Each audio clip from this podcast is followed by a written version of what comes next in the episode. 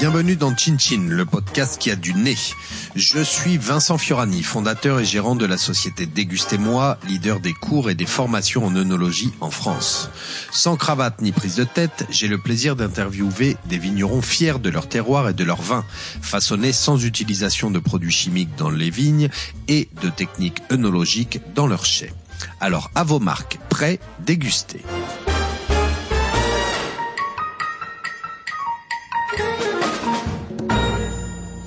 Bonjour à toutes et à tous. Je suis heureux de vous proposer aujourd'hui le onzième épisode de Chin Chin, le podcast qui a du nez. Nous partons à la rencontre d'Emeric Hiller du domaine Mélaric dans la Loire, plus précisément dans le Saumurois. Emeric est vigneron depuis une quinzaine d'années et son domaine est devenu une référence dans la région. En agriculture biologique depuis le départ, il a aidé de nombreux jeunes vignerons et vigneronnes à s'installer dans le coin, comme Frédéric Haus du domaine Les Infiltrés, que nous avons interviewé lors d'un précédent épisode. Nous parlerons entre autres de ces cuvées, du cépage gros lot, du réchauffement climatique et d'entraide entre vignerons.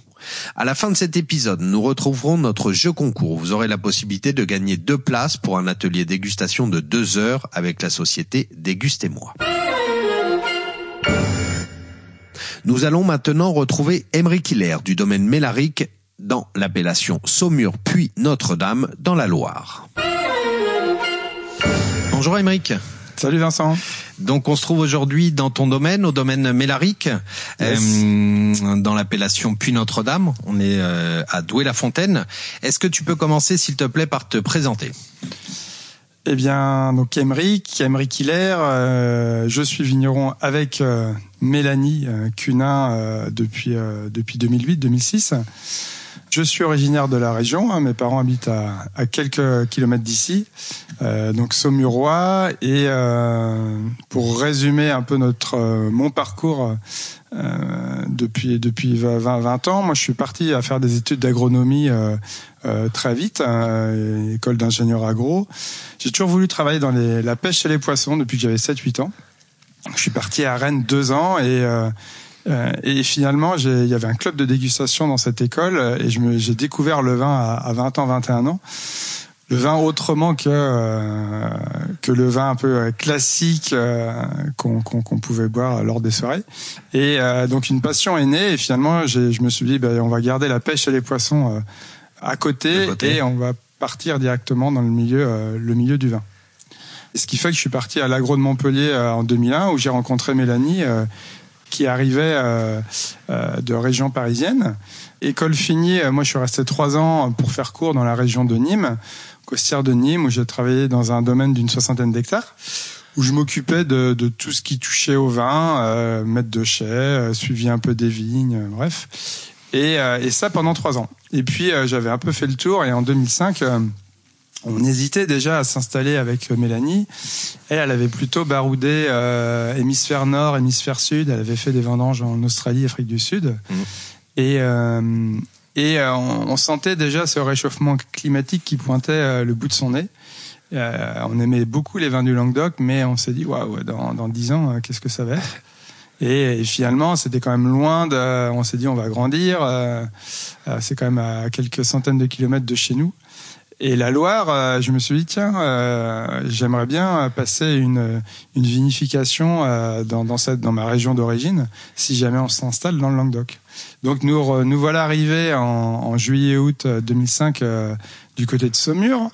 Et, et j'ai vinifié, j'ai fait les vendanges au domaine Bernard Baudry à Chinon. À Chinon.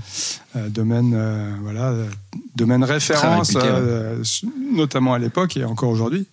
Et, euh, et là, j'ai passé un, un, moment très très chouette, découvert du, du Cabernet Franc.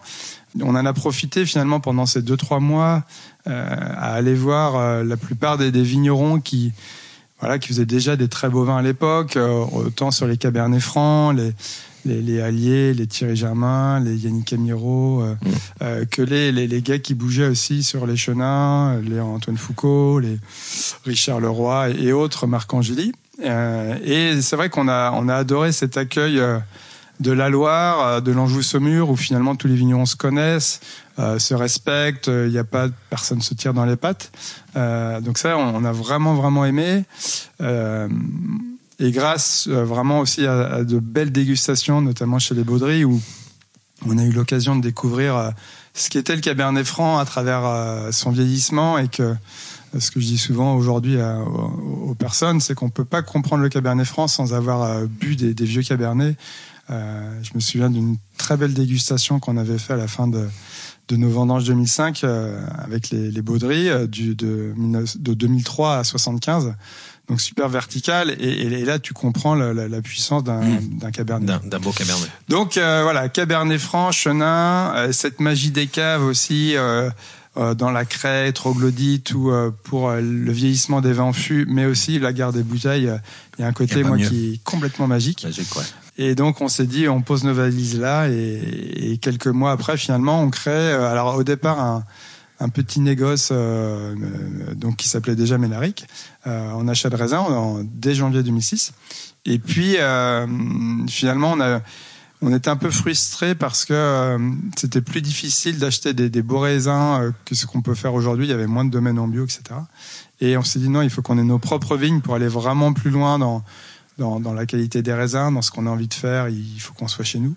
Et, euh, et, et c'est amené à nous 4 hectares de vignes sur un terroir que j'avais déjà pas mal euh, remarqué depuis un an euh, sur le secteur du Puy Notre-Dame en 2008. D'accord. Claude La c'est le. Alors voilà, donc c'est la, la, la butte de la. On en parlera après, mais euh, donc le Puy Notre-Dame, ça fait partie des très très beaux terroirs du Saumurois. c'est une, une, très belle butte de craie, et nous on est sur la butte de la la butte d'Argenteuil, qui, qui fait face à, à la côte du Puy. C'est sa petite sœur en fait des terroirs très homogènes et, et, donc on est parti avec moitié blanc moitié rouge mmh des vieilles vignes pas en très bon état, euh, mais à l'époque le foncier était pas cher, donc c'était aussi euh, facile de, pouvoir se lancer, sans matériel, sans endroit pour vinifier. Euh, ça c'était, mais la, vie, on le remarque vraiment aujourd'hui avec 15-20 ans de recul, finalement nous amène de manière complètement étonnante ce dont vous avez besoin, autant en, termes de soutien de personnes, de parrainage que de matériel qu'on peut vous proposer. Euh, voilà, donc euh, finalement une, une, installation qui a été plutôt euh, plutôt douce et, chouette. Donc premier millésime avec vos vignes en 2008. Oui, c'est ça, 2008. Et, et, tout de suite, donc vous avez décidé de travailler en agriculture biologique. Je sais pas si les vignes étaient déjà. Alors les vignes, ça c'est vrai que c'était une chance, c'est que donc sur, sur, sur cette butte, on a une, une première grande parcelle plutôt sur le, le, le haut de la butte, début de la descente, et puis une parcelle un peu plus bas sur le, le replat. Donc euh, sur la parcelle du haut, c'est plutôt Bille de Roche, et un peu plus bas, c'est la Cerisay.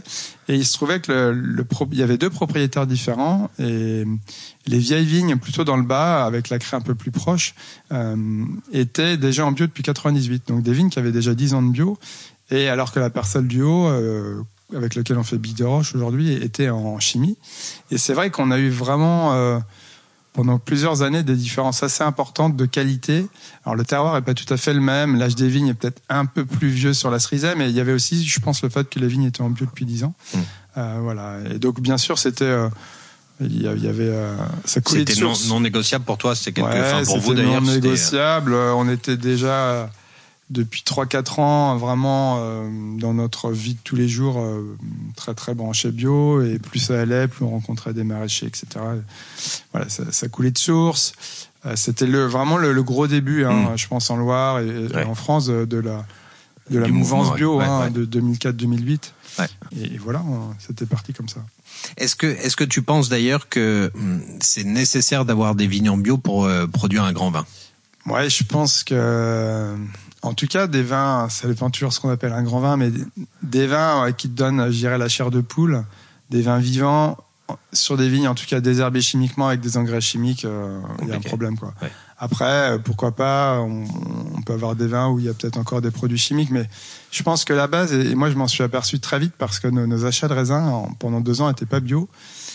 Et, euh, et, je voyais les vignes des copains, des collègues, Antoine Sanzet, euh, Thierry Germain, Antoine Foucault. je me baladais beaucoup dans les vignes Clos Rougeard. Et je voyais la différence d'équilibre des vignes. Et, c'était lié notamment au travail du sol que nous, on pouvait pas faire.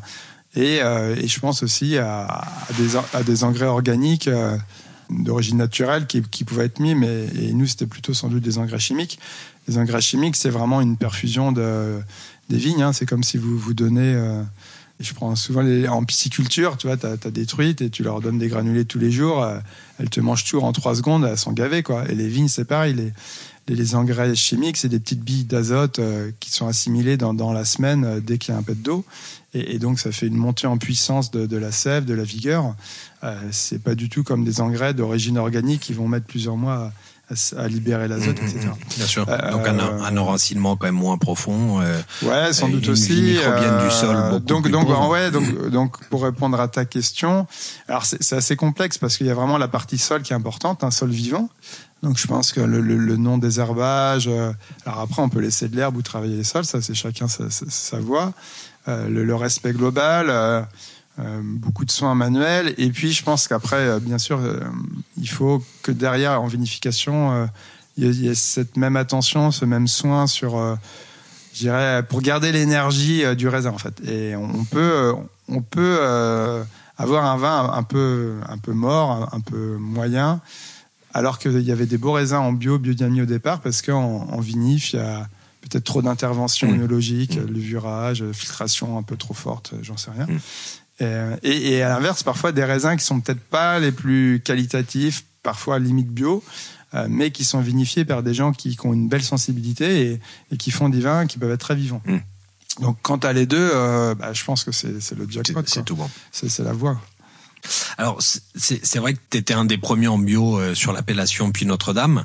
Euh, oui, à, à, peine. Hein, il y avait quand même les Manor oui. la Tête Rouge, Philippe Bourdon. Philippe mais Bourdon c'est vrai que dans les nouveaux, on, on, était un peu les. bon, c'était encore le, le, le, début de cette mouvance bio justement. Ouais. Et toi, euh, il y a quand même, euh, je sais que tu es connu quand même dans le coin euh, un petit peu euh, comme parrain, c'est-à-dire qu'il y a quand même beaucoup de vignerons qui sont installés. Je pense à Pauline Mourin du domaine de l'Austral, à Fred House de, du domaine des infiltrés, pour ne citer que, qu'on fait des stages chez toi et que tu as euh, largement aidé euh, au départ euh, lors de leur installation. c'est quelque chose, ce, passage de témoin, cette tête, c'est quelque chose qui est important pour toi? Bah, C'est important, puis je pense que nous, c'est assez naturel. La transmission, c'est quelque chose qui nous anime, autant Mélanie que moi. Depuis que je commence à goûter un peu du vin, j'ai très vite animé le club de dégustation de l'école. Enfin, j'ai très vite donné des cours de dégustation. Et, euh, et finalement, euh, dès notre deuxième année d'installation, en 2009, on a accueilli des stagiaires. Et euh, ça a été le, le début d'une longue série. Je pense qu'il y a peut-être 40% de nos stagiaires qui sont installés vignerons, mmh. euh, pas mal dans la Loire et certains. Euh... Et 80% des stagiaires du coin qui sont venus chez vous. ouais, en tout cas, c'est vrai que euh, c'est souvent des, des, belles rencontres et euh, aujourd'hui, on parfois on essaie d'être attentif dans l'énergie qu'on donne, euh, qui peut parfois pousser une installation, euh, mais quand on sent que la personne elle est demandeuse et qu'elle qu a cette énergie de cette passion du vin qu'elle brille, que, ses yeux brillent quand, quand on lui parle de, faire son vin, etc. Et eh bien, c'est vrai qu'on a envie de dire, ben oui, bien sûr, c'est possible.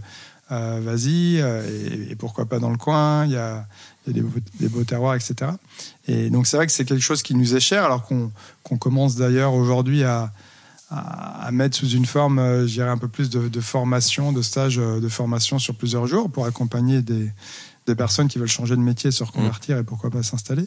Mais ouais, c'est super aujourd'hui de voir. Euh, euh, alors, il se trouve que sur le puits, forcément, il euh, y, a, y, y, a, pas mal de personnes qu'on a croisées au départ, puisque euh, et qui sont qui ont cherché des vignes après dans le secteur, parce que le puits, c'est ça fait partie des terroirs très qualitatifs qui sont accessibles encore en foncier. Mmh. C'est pas facile de trouver des vignes, mais et puis le la belle énergie amène la belle énergie, c'est-à-dire que quand il commence à avoir une poignée de, vignerons euh, qui font des bons vins, qui sont sympas, où il y a un collectif qui, est dynamique, eh bien euh, les, personnes qui passent par là goûter chez ces vignerons-là, on se dit waouh le puits, il se passe un truc.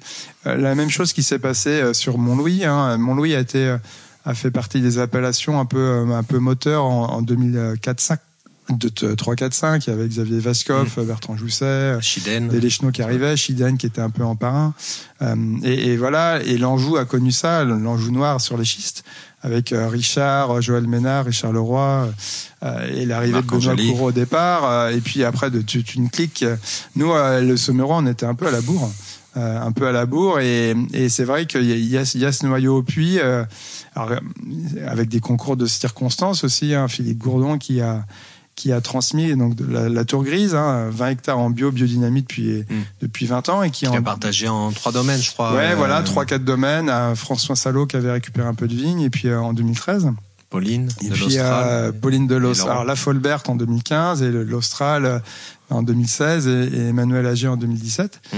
Euh, et donc euh, finalement ça a été une belle division transmission du domaine euh, au niveau foncier et ça fait quatre vignerons à la place d'un vigneron. Mmh. Et donc ça c'est super parce qu'aujourd'hui on a plutôt le contraire, c'est-à-dire que quand il y a un domaine de 20 hectares qui s'arrête, il est repris par un autre domaine de 30 hectares où malheureusement aujourd'hui c'est des grosses structures comme la, la cave coopérative ou des ou des négociants qui, comme en Bourgogne, qui se mettent à acheter des vignes. Euh, et donc finalement, il y a 20 hectares, un vigneron, et, et, et, on perd tout. quoi. Alors que là, c'est un vigneron qui permet de transmettre à quatre. Donc ça, c'est ouais, génial. Ouais, ouais. Bah oui, ça serait bien qu'il y ait plus de cas comme ça, mais en tout cas, c'est vraiment un cas d'école, je trouve, dans le coin. Et, et euh, bah, pour me balader quand même pas mal dans les vignes, moi je trouve et pour passer euh, beaucoup de temps depuis un an euh, dans le coin, je trouve qu'il y a une émulation quand même et qu'il y a oui une entraide, qu'il y a euh, un esprit d'équipe qui est quand même très fort ici. Euh, c'est pas la seule région, mais euh, qui est vraiment très fort. Je crois d'ailleurs que sur les, les hum, vignerons bio euh, au Puy Notre-Dame, vous êtes une quinzaine, non? Quelque chose comme ça? Oui, alors c'est vrai que ça commence à être une euh, un secteur. C'est la majorité maintenant, non? Il y a plus de vignerons bio, encore, non? mais En surface, non? Non, parce que ça a été beaucoup finalement de, de vignerons bio qui sont restés en bio comme euh, Philippe Gourdon, comme euh, Thibaut Stéphane aussi, qui a repris euh, justement des vignes un, un, vigneron qui était déjà en bio, qui nous avait déjà transmis les vignes de la cerise en 2008. Et là, c'est vrai qu'il y a eu des belles conversions. Le domaine de la Reynière, Thibaut Mas, euh, qui est un super gars, euh, qui a repris 18 hectares et qui a tout converti en 2018. Mmh. Euh, Cyril Lowe, qui a repris la suite de, de son père, c'est 20 hectares qui sont passés en bio. Le vieux pressoir, 20 hectares qui sont passés en bio. Sur les 600 ans. hectares, tu penses qu'il y a quoi en bio de 200, un petit peu moins de la moitié? Ouais, alors c'est vrai qu'on on va commencer peut-être à arriver à 20-25%. Ouais. il y a une zone sur le plateau de là, sur les Silex, où il y a un petit peu moins de moins de domaines en bio. Mmh. Là, c'est un peu plus des, des coopérateurs, mais euh, mais c'est vrai que c'est c'est ça, c'est plutôt chouette. C'est plutôt chouette quand on arrivait en 2008. Euh, on était dans, sur notre zone. Hein, en tout cas, on était un peu les seuls. On se sentait un peu seul. Euh, et puis et puis voilà, maintenant ça bouge quoi. Mmh. Bon, et euh, justement au Puy Notre-Dame, je crois bien qu'entre euh, vous avez monté un, un groupement avec le, cette quinzaine de vignerons euh, dont, dont, tu parles pour acquérir des machines en commun. Ouais. Est-ce que tu peux nous en parler? Donc il y, y, a un syndicat de vignerons le, avec l'appellation Puy Notre-Dame dont on parlera après. là pour le matériel, c'est plutôt finalement les petits vignerons qu'on est quand on a 3, 4, 5 hectares, euh, acheter un, pulvérisateur, ça coûte 20 000 euros. Euh, acheter un, bon matériel pour nettoyer les, cannes à, à, barriques, enfin les, fûts, euh, c'est 3 000 euros. Et, euh, finalement, c'est du matériel qui peut être mutualisé.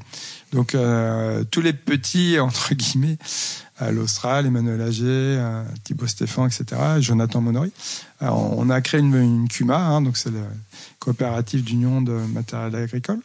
Et, et, ça nous a permis de finalement, on a, on a mis en commun tout, tout, le matériel que chacun possédait, alors surtout pour la vigne, les charrues, les, les outils voilà, pour travailler les sols. Tracteurs euh, Alors pas les tracteurs, chacun a son, son tracteur. tracteur. Alors trois de, des gars de la CUMA ont déjà à l'origine un, un, tracteur en commun, euh, mais, euh, mais le pulvérisateur, est, par exemple, qui est vraiment un des, des, du matériel assez cher, eh bien qu'on a qu'on a trois ou quatre euh, et tout le matériel de vinification, enfin qui, qui peut se, se prêter facilement et, et qui s'utilise à des moments ponctuels. Et donc tout ce qui est nettoyage de, de fûts notamment, qui coûte assez cher. Donc on mutualise tout ça, une, une machine pour mettre en bouteille à la main euh, quand on a des petits besoins. Euh, et ça c'est chouette. Et puis ça crée euh, c'est chouette parce que ça permet d'amortir et d'avoir du bon matériel euh, quand on est petit. Et puis ça fait qu'on travaille ensemble, on crée du lien. Et ça, je pense que créer du lien, c'est l'avenir, euh, mais pas que pour la vigne et les vignerons, c'est l'avenir de la planète. Et, et donc, ça nous met en lien, ça nous oblige à travailler ensemble. Euh, et, euh, et, et, donc, c'est chouette. Euh, on, quelque chose qui est aussi très chouette en mutualisation, c'est les vendangeurs. Euh, là, on est au, au, au, 20, au, 24 août, on va bientôt commencer les vendanges 2022. Et euh, c'est pas facile quand vous avez 4-5 hectares d'avoir une troupe de vendangeurs pendant trois semaines euh, parce que vous vendangez pas tous les jours pendant trois semaines. Mmh. Euh, c'est peut-être une 7-8 jours de vendange. Et ce qu'on a fait dès 2016-17, c'est qu'on a mis en commun les vendangeurs. Donc on a une trentaine de vendangeurs qui sont qui se divisent en deux équipes et chaque équipe tourne sur sur trois domaines. Et ce qui fait que les vendangeurs sont contents, ils vendangent tous les jours. Et, et nous, ça nous permet de vendanger qu'un jour sur deux ou trois. Mmh, mmh. Quand c'est vraiment prêt. Voilà, et, et, on a même mis un, un, campement en place pour bien les recevoir, avec euh, des barnums, des toilettes sèches, enfin pas mal de choses. Donc, euh, et ça, on n'aurait pas pu le faire tout seul. Mmh. Alors c'est vrai que c'est du temps, c'est plus de temps que si on était tout seul, mais mais à côté de ça, encore une fois, on crée du lien, on travaille ensemble. Il y a un collectif, il y a une émulation, on en parle et. Ouais, puis je pense que ça participe au niveau des vins aussi de l'appellation. Si le niveau est quand même si homogène et si haut, c'est aussi grâce à ça, je suppose. Bah, c'est vrai que c'est. Ouais, on s'enrichit de, de, de, des ratés, de, de, de réussites des autres. Ouais. Il y a plus d'échanges, il y a plus.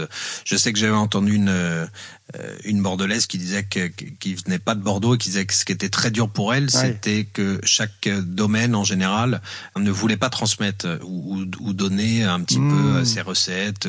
Elle disait que c'était le, le, truc qui avait été le plus compliqué pour elle et qu'elle s'imaginait justement qu'il y aurait une entraide et qu'il y aurait une communication beaucoup plus importante. Et c'est vraiment quelque chose qui existe ici de, de manière assez forte, quoi.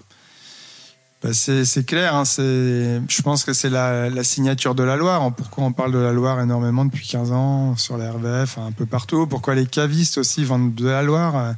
Euh, Parce qu'ils ils sentent cette, euh, cette belle ambiance. C'est mmh. comme si vous allez dans un resto et, et que vous sentez que les, les, les 3-4 euh, personnes de l'équipe en salle s'entendent mal ou qu'il y a une mauvaise ambiance avec le, le, le patron, le, le restaurateur on n'a pas envie d'y retourner. Et, et, et, quand le caviste il vient chercher du vin et qu'il sent qu'il y a, les vignerons sont copains, qu'il y a une belle ambiance, et ben ça donne envie d'aller à leur salon et, et, et, voilà donc ça permet et, et de mutualiser des, des, personnes, du matériel. Euh, il y a des échanges, donc comme tu dis. Euh, techniquement, on apprend aussi parce qu'on goûte beaucoup les vins de chacun. Alors, euh, le Puy Notre-Dame n'est pas isolé. Hein, L'Anjou Noir, a, les, les, gars dans le Léon ont fait ça bien avant nous et, et c'est encore bien plus dynamique parce qu'il y a plus de fonctions accessibles. C'est assez impressionnant le nombre de, de néo-vignerons qu'il y a. Je, je, sais pas, ils sont peut-être 80 aujourd'hui. Ouais. Euh, quand nous, on est une dizaine, tu vois. C'est. Mais euh, et, et, donc il y a vraiment ça, eux euh, par village, hein, eux c'est tous les villages hein, où il y a vraiment des choses, notamment autour de Rabelais, Beaulieu fait et beaucoup de choses, donc c'est chouette. Et... Oui, et puis un système de parrainage aussi qu'ils ont mis. Euh, je sais que j'avais assisté à une journée de formation chez Marc Angéli et Bruno Rochard, et, et en fait, ils, ils parrainent un, un, jeune vigneron qui, au bout de trois ans, va parrainer de nouveau un jeune vigneron. Enfin, c'est pareil avec ce système oui, même, de, a, parrainage. En tout cas, il y a, bon, c'est vrai qu'il y a des, des vignerons comme Marc qui, qui sont euh, qui ont vraiment voulu très vite être, euh, enfin, faire en sorte que des jeunes puissent s'installer et, et qu'ils soient soutenus. Et après, il y a des vignerons, d'autres vignerons moins connus en Anjou, mais qui soutiennent beaucoup euh, mmh. en faisant, en, en parlant moins d'eux. Et, et, ça, c'est sûr parce que une des choses très importantes quand on s'installe, c'est de pouvoir être accompagné, d'être parrainé. Mmh. On peut pas s'installer tout seul. Et comme tu le disais, à, à Bordeaux, là, la, la vigneronne, quand on se retrouve tout seul, quand on a des, des merdes, quand on a des, des, questions, quand on a des moments de doute, eh bien, d'avoir un vigneron, et, et s'il est assez près, c'est encore mieux euh, eh bien, on, pour lui poser les questions, pour les traitements, pour la vinif qui, où mmh. il y a quelque chose qui va pas, eh bien, c'est, on se sent soutenu, quoi. Ouais, ouais ça va des questions, on en a beaucoup. Mmh. Donc, euh... Et je pense qu'il y a une dernière chose aussi, c'est qu'il y a quand même, tu disais, alors même s'il y a assez peu de parcelles euh, encore disponibles dans le Saumurois, mais on a quand même un foncier. Euh, pour donner un exemple, on a des hectares qu'on peut trouver à 20, 25 000 euros. Mmh. Bon, alors, pour aller vraiment aux extrêmes. En Champagne, on n'est pas loin d'un million d'euros euh, Ah les, les, les, parcelles. En Bourgogne, bah, on peut grimper euh, même plusieurs. Ouais, de, plusieurs. Mais donc c'est aussi pour ça, je pense qu'il y a une émulation. C'est ce qui permet aussi qu'il y ait une émulation, c'est que c'est financièrement c'est jouable. On, mm -hmm. En plus, ça permet justement de, de de pouvoir se lâcher peut-être un peu plus que si on est en appellation Saint-Émilion, euh, je sais pas, j'ai pas le prix exact, mais peut-être 6 800 000 euros l'hectare. Ah bah on oui. est un peu plus, euh, disons qu'il y a le banquier qui est un peu plus derrière, derrière euh, le, le vigneron que quand on achète une parcelle à, à 20 000 euros. euh, Mm. Donc c'est aussi une des chances euh, encore de, de, de la région de la Loire quand même. Bah, c'est- certain. euh, Aujourd'hui, ce, qui est- ce qui est très chouette, c'est que le foncier est accessible et on peut vendre euh, nos, nos vins à un prix juste. Mm. Je pense que la notion de prix juste dans le vin, c'est quelque, ch- quelque chose qui va devenir très important. Moi, j'y suis assez attaché. Euh, quel est le prix juste? Euh, Aujourd'hui, le- les prix des bouteilles s'envolent. Tu le dis en Bourgogne et, et paye pas qu'en Bourgogne. Après, il est important que les- le vigneron puisse vivre décemment, en- embaucher du personnel qui peut payer correctement. Enfin, il faut que toutes les personnes qui travaillent dans le milieu de l'agriculture puissent vivre euh, correctement. Euh, et ça, c'est vrai que c'est possible que parce que le- produit est bien valorisé. On a cette chance dans le vin et dans l'appellation euh, Saumur et Anjou en général, vin de France ou appellation. Euh, c'est plus difficile dans le muscadet, par exemple. Et, et c'est vrai que eh ben, le, le Saumurois, on, le prix du foncier à 20 000 euros, euh, on amortit ça très très bien quand on vend des bouteilles de, quali- de qualité entre, entre 13 et, et 25 euros pour faire un peu large. Euh, ça, ça- ça fonctionne bien. Euh, Dans le muscadet, les vignes sont beaucoup moins chères. hein. c'est autour de 10 000 euros. Il y a beaucoup de vignes disponibles. Mais vendre un muscadet à 12-13 euros, Bah, déjà, euh, Quoi que ça change quand ça même. bouge beaucoup. Là, il y a un vrai virage. Ouais. Mais euh, voilà. Et puis c'est vrai que dans le Macona ou d'autres, quand on est part déjà à 50 ou 70 000 euros l'hectare, euh, c'est plus compliqué. Quoi. Mm, mm, mm. Ouais, bien sûr. J'aimerais qu'on parle un petit peu de, de, de tes différentes cuvées. Est-ce que tu peux nous, nous présenter les cuvées que tu proposes, que vous proposez au domaine? Oui, alors euh, donc nous on a 4 4 5 cuvées euh, 5 cuvées aujourd'hui euh, vraiment principales et parcellaires et on a deux deux à trois cuvées d'achat de raisins puisque comme on avait commencé euh, à acheter des raisins au tout début, euh, on a toujours cette carte de négociant et euh, ça nous permet de faire voilà deux cuvées, notamment une cuvée de fines bulles rosées, les globules roses, et une cuvée de, de fines bulles blanches qui a vu le jour l'année dernière, qui s'appelle Myriade, où là on est plus sur une bulle blanche un peu un peu haut de gamme avec une recherche d'expression de millésime et de terroir. Et, euh, et puis une cuvée de fruits euh, qui est un assemblage de deux cépages euh, vraiment qu'on aime beaucoup et locaux, le Cabernet Franc et le Gros Lot. La cuvée Tandem, ça c'est en rouge. Et après, on a avec nos vignes, on a deux cuvées parcellaires en blanc. Euh, la cuvée Bille de Roche et Claude Lasrizet, et qui se situe euh, pour la première plutôt sur le haut de la butte avec euh, un sol de tuffeau jaune, donc craie jaune, et un petit peu de tuffeau blanc, sur des vignes de, de 25 à, à 45 ans. Et, euh, la cerisée, c'est un petit peu plus dans le bas de la pente. euh, le tuffeau blanc est un peu plus proche de la surface. Il y a un élevage de deux ans en fût aussi. Euh, et, le clos de la cerisée, là, c'est vraiment la belle cuvée de blanc, même si la première a déjà de, très belles gardes. Mais la deuxième, c'est métronome. Il y a des années où on la, la produit pas, si, si pour X raison on n'est pas satisfait de la, qualité du jus. Et voilà, donc c'est deux, deux cuvées de blanc, euh, vraiment de, de gastronomie, de garde, des vins qui peuvent être parfois un peu difficiles à, à aborder dans les premiers mois. euh, donc on conseille toujours d'attendre euh, vraiment six mois et, plutôt un an à deux ans. Et après en rouge, on a deux cuvées de Cabernet Franc euh, qui sont les homologues euh, euh, Des deux cuvées de Chenin. Euh, Bideroche et Claude Lasrizet avec les mêmes explications de terroir. Là, il y a deux ans de barrique, euh, deux ans de barrique et six mois de cuve, donc des élevages de 30 mois. Et puis, euh, on a euh, une nouvelle cuvée depuis, euh, on va dire, 2014, 15, 16, euh, avec des jeunes gros lots qu'on a plantés euh, euh, sur un très beau terroir, avec plus de morceaux de tuffeau en surface, un terroir plus caillouteux, un peu plus chaud que la cerisée. Et ça donne des, des gros lots qui, normalement, c'est un cépage qui donne des vins très légers, peu colorés. Et là, on a un gros lot très concentré, c'est vinifié en grappe entière. Bon, il y a une vraie recherche aussi euh, de la maîtrise des rendements, un travail assez fin au niveau de la vigne, puisque le gros lot, euh, comme le porte son nom, c'est souvent un gros gros lot au moment des vendanges pour le vigneron, beaucoup de rendement. Et voilà, là, on est plutôt autour de 40 hecto-hectares et, et on a un gros lot qui ressemble. euh, il y a des petites notes de, de Syrah du Nord, un peu violette, un peu florale, avec aussi beaucoup de mâche. Euh, donc ça c'est le, le Clos Rousseau. Mmh. Voilà. Et le, le, enfin, euh, je pense qu'il doit en exister d'autres, mais c'est vrai que tu es un des seuls à avoir décidé quand même de faire une cuvée euh, euh, avec du gros lot, une cuvée plutôt de garde, une cuvée avec, euh, avec de la Mmh, matière, euh, avec du fond et non pas justement une cuvée sur le fruit. Je sais que j'étais il y a pas longtemps au domaine Bernard Baudry euh, et ils m'ont avoué que justement pour eux, ce qu'ils voulaient faire, enfin le, le, le but ultime avec le gros lot, parce qu'ils font une cuvée Ouais. euh, gros lot en franc de pied, Ouais. et bah c'est justement ta cuvée. C'est-à-dire que pour eux, le, le, le top du gros lot, c'était euh, Claude Rousseau du domaine Mélaric. Oui, alors c'est Bon une compliment euh, venant Ouais, de, ouais, bah, sûr, euh, Bernard Baudry. C'est euh, c'est une cuvée qui, qui monte en puissance, hein, puisque les vignes étaient encore très jeunes dans les premiers millésimes. Il y a deux vignerons qui ont, qui ont lancé un peu, euh, qui ont lancé tout ça. C'est le Claude Nel au départ, euh, un copain Sylvain Mm. Potin, euh, qui fait des, des, des gros lots. C'est le premier domaine, alors avant que lui arrive en, en 2002, qui, qui a fait des grands gros lots euh, dans la Loire. Et ça fait vraiment euh, réfléchir d'autres vignerons. Et Bruno Rochard, Bruno Rochard, euh, avec ses vieilles vignes du Coteau Cranté, sa vieille vigne de 80 ans, qui fait. Qui est dans Léon, lui. Enfin, qui est, ouais, c'est- est voisin de Richard Leroy. Gros lot, euh, gros lot sur sur schiste. ouais, ouais. Ah ouais. Et c'est vrai qu'il y avait beaucoup d'a priori. Au départ, on pensait qu'il fallait que, des, que ce soit des vieilles vignes de gros lots pour faire des, des grands gros lots. Euh, En fait, non, c'est que souvent, le, gros lot, comme ça fait des rendements énormes sur des jeunes vignes, c'est incontrôlable et on fait 100 hecto-hectares. Mais si on maîtrise tout de suite le rendement, on peut faire euh, des jeunes vignes, euh, Mm. enfin, avec des jeunes vignes, des, Des des grands- déjà. il y a Stéphanie Ressé qui fait des très belles choses aussi, domaine André.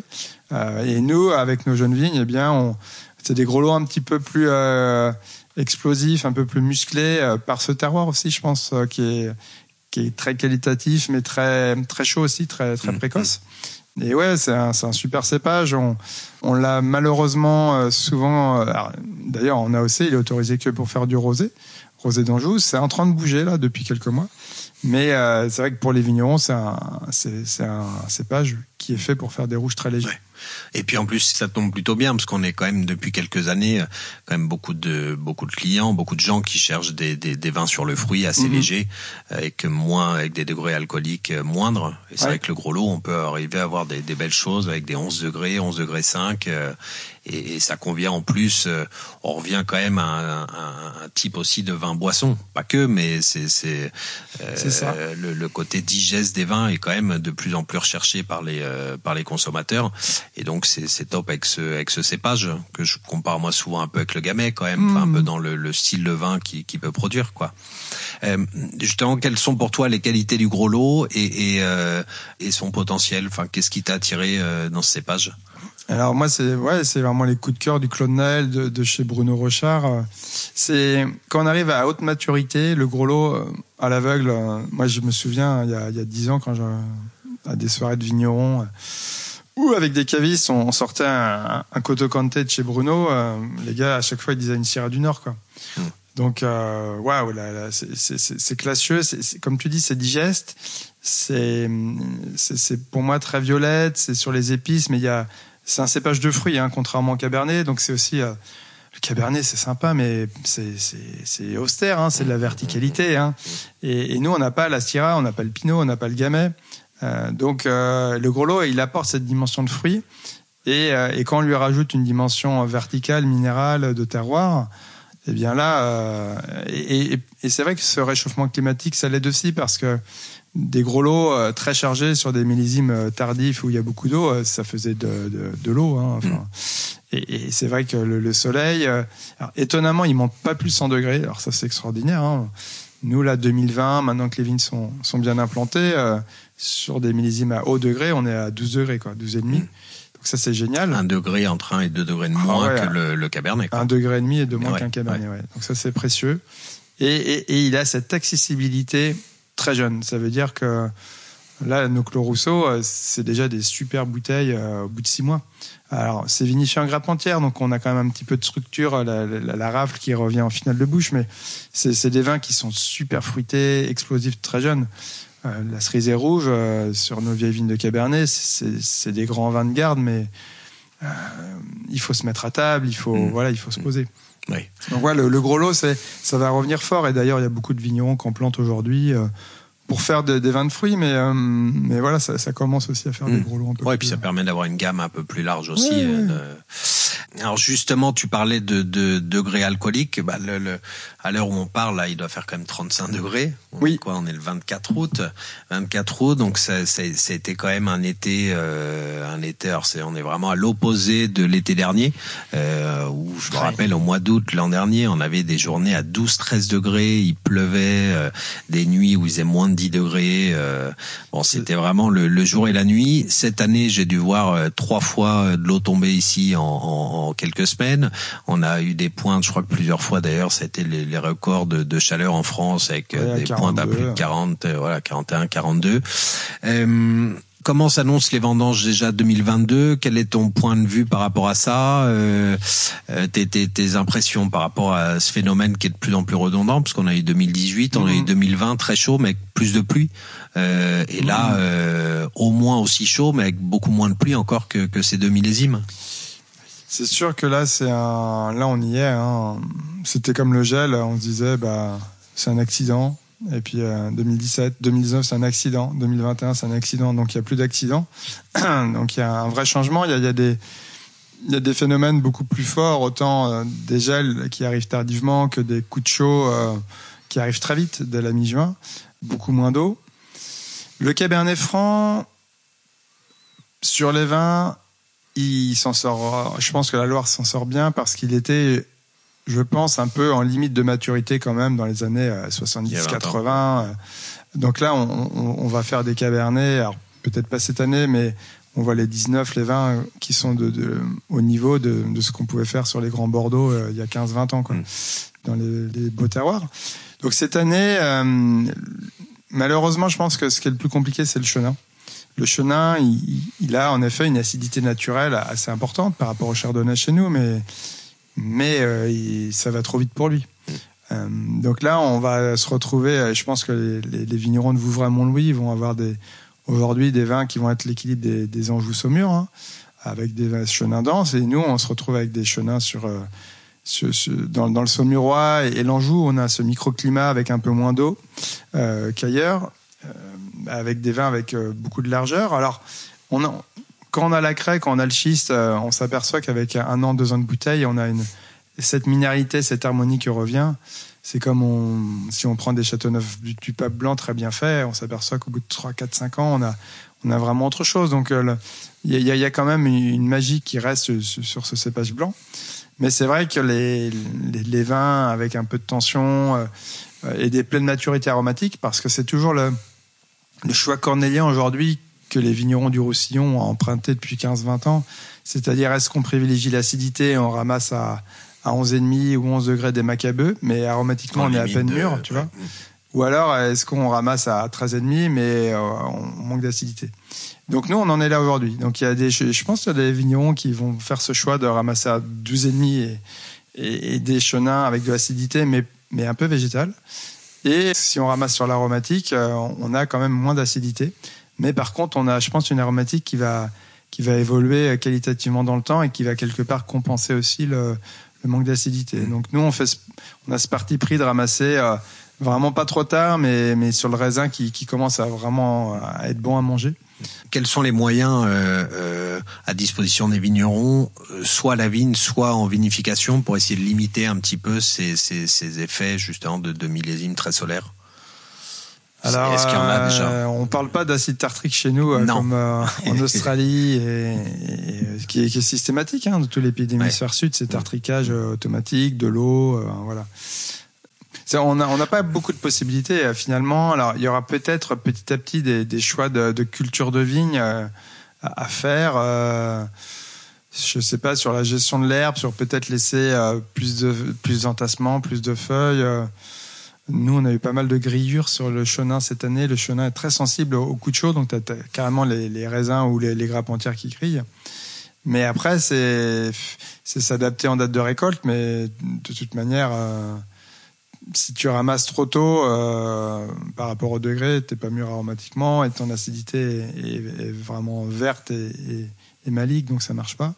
C'est pas simple. C'est pas simple. Alors après, si on pourra peut-être parler des cépages, de nouveaux cépages, cépages. Plus, plus, du sud, mais mm. c'est une autre histoire. Mm. Euh, bah oui, puis ça se fait. Je sais que dans le Muscadet, il y a Jérôme Bretonneau, par Ouais, exemple, qui a planté a du- planté du, du savagnin, Du euh, Savagnin. entre autres. ouais, ouais. Euh, C'est sûr, hein, je pense que nous, la Syrah, euh, ça serait peut-être pas idiot. Euh, moi, je vois bien la Syrah et je pense aussi au Mansingue, tu vois. Gros, Ah ouais. et, gros Mansingue Ouais, et petit ouais. Mansingue. du Jurançon. Ouais, moi, c'est peut-être le, parce que c'est un cépage magique qui garde beaucoup d'acidité, euh, qui est peu sensible à la pourriture. C'est un grand cépage. Mm. Moi, j'aime beaucoup les vins de, de- de- du Jurançon en sec. Euh, ouais, peut-être à réfléchir là-dessus. Ouais. Euh, on va déguster un de tes vins quand même. Bah ouais. Ça, ça donne envie de Euh. déguster tout ça. On va déguster Bille de Roche, euh, la cuvée Bille de Roche rouge Bille de Roche Rouge 19. en 19. Bille de Roche euh, 19. Donc 19, un millésime un petit peu moins solaire que 18 et 20. Alors c'est euh, c'est une année euh, avec de la gelée. hein. Alors, on n'avait pas gelé nous sur les cabernets, mais sur les chenins.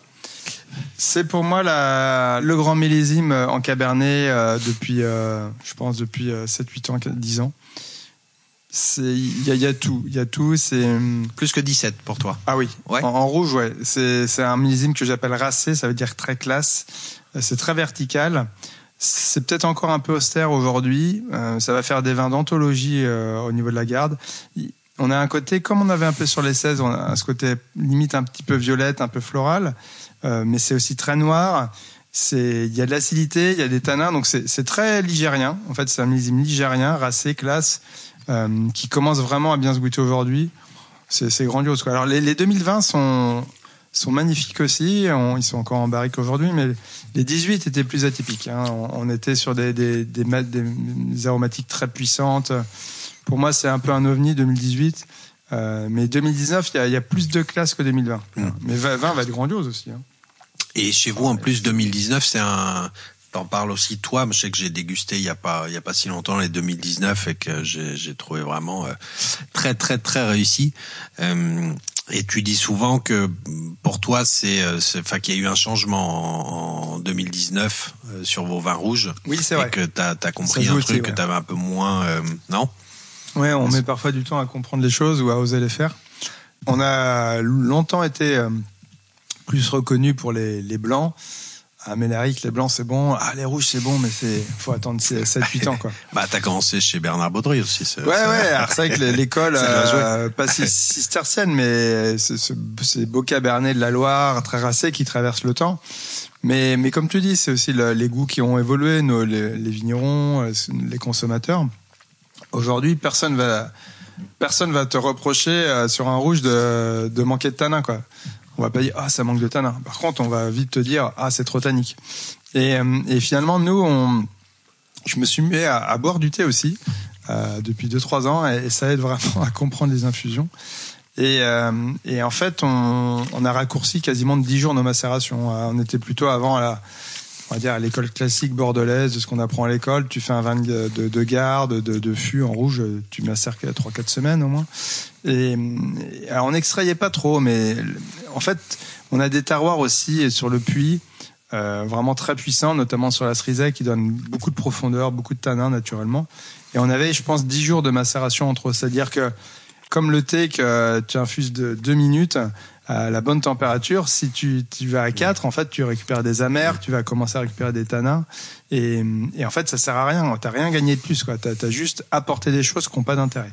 Donc c'est vrai qu'aujourd'hui, je pense qu'on s'arrête au bon moment. Et on a large, on a déjà beaucoup de structures. Hein. C'est un vin euh, qui jeune peut, Ah ouais. peut demander, euh, voilà, euh, qui demande à être accompagné sur table.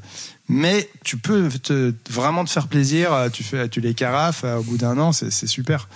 Donc, donc ça, c'est vrai que c'est macération de à peine deux semaines. On décuve, il y a encore du sucre. On assemblage, on assemble directement la, la goutte et la presse. On s'embête plus. C'est vrai que c'est euh, fausse sèche, hein, en effet. euh, c'est aussi des, des gens qui nous ont un peu un peu parlé en- avec des, des, des macérations de seulement 5-6 jours. L'Austral aussi sur Manta. euh, à- elle arrive, et Pauline avait c'est des macérations Avec pareil, très, très courtes euh. avec un millefeuille. Alors nous, nous on, aime, on est moins, pas trop millefeuille parce que ça fait des vins magnifiques aromatiquement, mais on perd un peu la lecture terroir euh, crayeuse. Donc nous c'est égrappé, euh, très classique, mais euh, vraiment de l'infusion pendant deux semaines. Et puis euh, derrière, euh, voilà, de, l'assemblage, avec un petit peu plus de fûts neufs qu'avant aussi, euh, mais des, très très jolis fûts. Et, là, c'est vrai que la, différence avec la cerisée, la cerisée aujourd'hui, c'est encore un peu introverti. c'est plus dense, c'est plus très crayeux. Quoi. On a vraiment des tanins crayeux. Bille de roche, on l'a aussi, mais c'est déjà très bon. Hmm. ça se voit déjà. Moi, je trouve qu'on a déjà, euh, on, on, reconnaît bien le, le côté calcaire. Euh, il y a des, des, tanins qui sont quand même euh, bien crayeux. Il y a tout, souvent, enfin, là, je trouve encore plus en 19, on a vraiment le, le côté, moi que j'adore sur les cabernets, sur calcaire, le côté mine de crayon comme ah ça, là, qui est vraiment super, super présent. Il y, a, il y a une minéralité sur les 19. Hein, c'est ce que je disais que que t'auras pas sur les 20 ni les 21 il y a une espèce de classe, de race, de il y a, y a, tout et, et, et en plus c'est accessible, c'est presque vibrant. Hein, c'est des hmm. c'est très vibrant. Ouais, c'est très, il y a beaucoup d'énergie, quoi. Ouais, ouais, hyper énergique. C'est un peu ce que les, pour moi, là, on est vraiment dans l'esprit de, de, ce que les, les d'un grand Libournais, enfin de, alors, pas, pas que notre vin en 2019, mais ce que les collègues aussi ont fait de très beau tu prends des, des, très beaux domaines de, de la rive droite euh, avec des dominantes de Cabernet Franc sur les calcaires. Euh, ça, ça fait des vins avec beaucoup d'énergie. Alors eux, ils ont le merlot qui en un peu plus, hein. mais mais on, on, est dans, on a des maturités complètement abouties, euh, mais on mais mais, mais, mais on n'a plus l'acidité un peu mordante qu'il y avait il y a 15 ans. Et, oui, puis je trouve que c'est déjà assez détendu quand même. C'est 19, donc ça, ça que 3 ans. Euh, c'est ça. C'est tout jeune et en même temps sans qu'il y ait un potentiel euh, incroyable. Oui, oui. À traverser quelques décennies, ça. Euh... Alors c'est vrai qu'il y a, il y a, il y a 30% et c'est détendu quand même déjà. Ouais, ouais, ouais. Il y, a, il, y a, il y a une partie de jeune vigne aussi qui donne, je pense, un côté un peu plus immédiat. Et puis à, à côté des gros lots du Clos Rousseau, on a un petit peu de Cabernet Franc pour pour être très très précis. Et euh, le Clos Rousseau, euh, sur les cabernets, ça donne aussi des cabernets très immédiats. Donc ça aide à, l'immédiateté de billes de roche, euh, tout en gardant de la, de la profondeur. La cerisée, c'est des vignes de 50 ans sur un terroir plus froid et c'est le, le, grand vin de garde par excellence. Mmh, mmh. Aujourd'hui, il faut boire des cerisettes de, de, 2010, par exemple, c'est magnifique. Ouais. Bah, j'étais étonné d'ailleurs, on a, on a dégusté ensemble il n'y a pas si longtemps un cerisette 13. Oui qui est quand même un millésime assez très compliqué, et, euh, qui tient très bien en rouge et qui était euh, de, de, très belle facture quoi. Ouais. Alors c'est vrai que euh, un petit mot peut-être sur l'appellation Puy Notre-Dame. Euh, donc le, le Puy Notre-Dame, c'est une appellation que pour les rouges et finalement c'est un cru de l'appellation Saumur. Donc c'est une appellation qui a été qui a vraiment vu le jour en 2008-2009. Et donc c'est Philippe Gourdon en particulier qui a, qui a été l'instigateur dans les années 90 et, donc c'est un cru de l'appellation Saumur qui repose d'une part sur une, une lecture terroir différente avec seulement certains types de, de terroirs qualitatifs, notamment la, la, craie blanche, la craie jaune et euh, les, les, les, argiles silex du plateau de Brosset. Mhm. Et puis avec un cahier des charges vigne aussi euh, plus sévère que l'appellation Saumur, avec euh, moins de rendement, un, un, ébourionnage plus strict dans les vignes. Et ce qui fait qu'on se retrouve avec une toute petite appellation en termes de volume, mais assez homogène avec mmh. un niveau des vins euh, très supérieur à, à, la moyenne des rouges de la région. Quoi. Ouais. ouais, je suis d'accord. Euh, et donc les blancs qui sont faits sur l'appellation puis Notre-Dame, ça, euh, c'est que du Saumur blanc. Il n'y a, pas de démarche. Il y, a une petite démarche de cru qui est amorcée en Saumur blanc. Peut-être que ça verra le jour un peu comme les muscadets, appellation euh, communale, je crois. Je sais mmh. plus comment ils appellent ça. Et donc voilà, peut-être qu'un jour il y aura un Saumur braisé, un Saumur puits euh, ce mur Pernay, mais aujourd'hui on n'y est pas.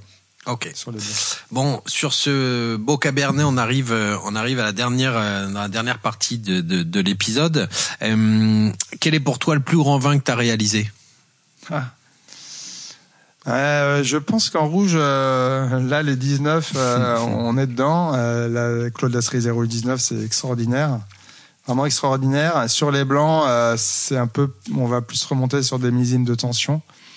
J'ai deux millésimes en tête. Là, on a ouvert. Euh, on s'est fait des langoustines. Euh, c'était la, on était sur la côte là récemment. Le Claude Lasrizet Blanc 17, c'est c'est grandiose. Il y a tout. C'est énergique, c'est salin, c'est 30 mois d'élevage. C'est vraiment très très beau. Et puis euh, il y a un millésime qui est incroyable aussi en Loire. C'est le millésime 2008 qui en blanc. c'est un millésime d'anthologie. Ça fait des vins exotiques, un peu truffes blanches. Euh, et nous, c'était notre premier, et blanc 18, c'est, enfin 2008. Ça, ça a 14 ans aujourd'hui, ça n'a pas bougé. Et, voilà, donc euh, chez tout le monde, c'est très très grand. mais- Donc blanc 2008-2017, Ouais, et, Pour ceux qui et- peuvent en et- trouver. et- et rouge 19. et rouge Pourtant 2008 c'était pas un millésime. euh, C'était un millésime tardif, parlé, mais euh, euh, on on, avait eu l'eau au printemps et ça a été très tardif, mais on avait une super arrière saison et tu vois, on a vu un, un été assez chaud, mais sans plus. On a eu un mois de septembre, il faisait 20 degrés dans la journée. C'est ce qu'on avait avant. Il faisait 20-21 et tu avais des nuits à, à 12-13. Là aujourd'hui, on va avoir un mois de septembre à, à 25-28 degrés. Donc là, on peut plus faire les, les, les, les blancs tendus. les- les- ouais, ouais. Ouais, là, c'est sûr que c'est pas le c'est pas le cas les, derniers millésimes. C'est sûr. Ouais, moins de tension. Euh, quel est le plus grand vin que tu as bu? Quel est ton plus grand euh, souvenir de dégustation?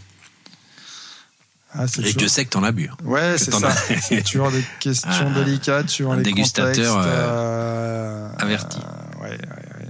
C'est pour ça que. Alors allez, t'es trois plus grands alors. C'est vrai. que un, Ouais, c'est vrai qu'il y a toujours des, il y a toujours des, dans les rouges, euh, des rouges qui, qui peuvent donner la chair de poule. C'est vrai que,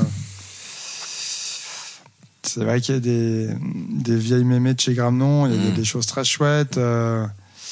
Des vieux gonons. Et moi, je me souviens aussi d'un Sassiskaya euh, des années 70. On avait fait une super déguste un jour de vin espagnol. Ça, ça, ça donnait la chair de poule. Des grands pinots, des, des, des grands pinots euh, de 15-20 ans. Euh, on, a, on a bu parfois des vins de- du domaine de la DRC. Ou... Romain des Conti. Ouais, ouais, ouais. Euh, mais euh, mais on a, moi, j'ai pris des claques aussi. euh, je me souviens des, des Cabernet Franc 89 de, de, des Baudry. Hein, Mm. Tu goûtes ça Mm. aujourd'hui. euh, Très très grand millésime. ah, ouais, je me souviens d'un Bourg 96 aussi. Euh, euh, du ouais, ouais, donc euh, un vieux, un vieux Lafleur. euh, On a, on a bu des Lafleur parfois à Pomerol. euh. Ouais, donc c'est Ouais. vrai que le, le vin, il y a beaucoup de belles, euh, de belles émotions. Peut-être plus sur les rouges que sur les blancs d'ailleurs, des, des chairs de poule. Une dernière question. Si tu avais la possibilité de vinifier dans une autre région ou un autre pays, où est-ce que tu irais Faire un millésime ailleurs? Ah tu vois, on était en Angleterre il y, a, il y a 15 jours, on allait visiter un domaine euh, qui, qui commence à faire des effervescents très beaux.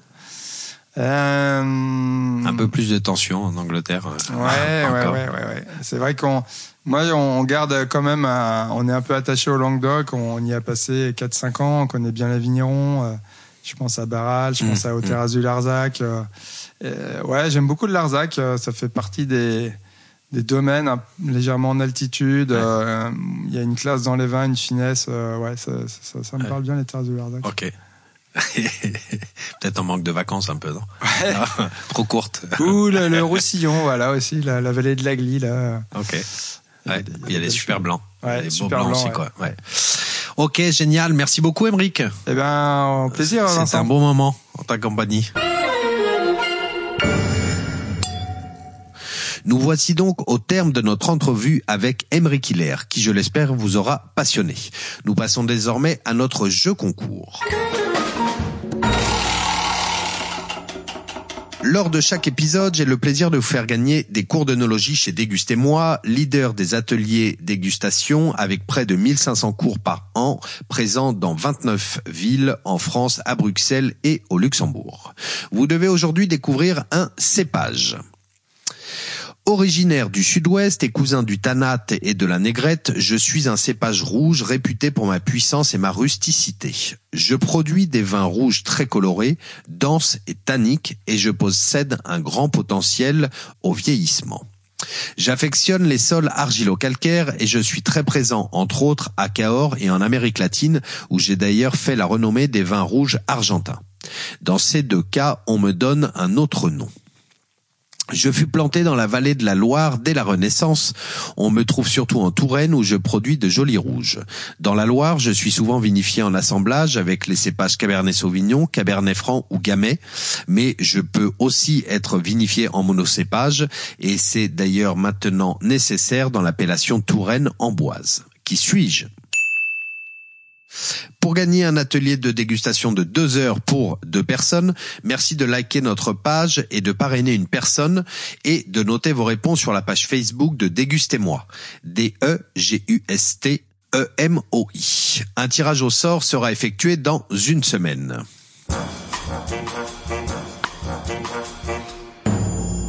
Nous voici à la fin du onzième épisode de Chin Chin, le podcast qui a du nez.